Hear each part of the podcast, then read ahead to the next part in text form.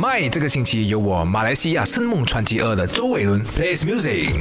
最近循环的播放歌曲呢，就是有一首来自香港的一名林家谦，一首某种老朋友啊。为什么呢？因为首先蛮喜欢这个歌的旋律，再来说歌词的内容。歌词的关于曾经的一个好朋友，因为某些事情而导致啊没有联络了，所以这首歌也蛮推荐大家听听。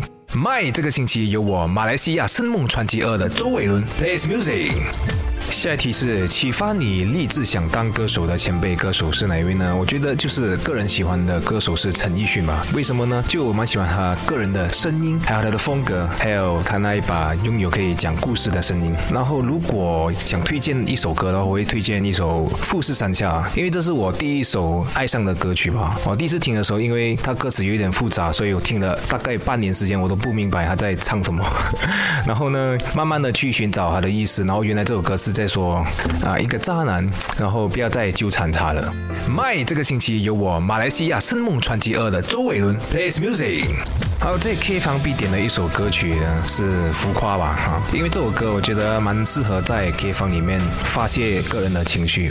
My 这个星期有我马来西亚声梦传奇二的周伟伦 plays music。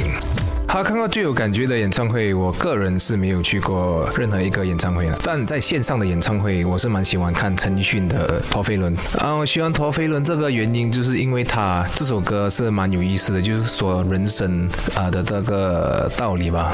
就是从十八岁的时候蛮贪玩的，然后过在二十七岁的时候就开始害怕时间不够了。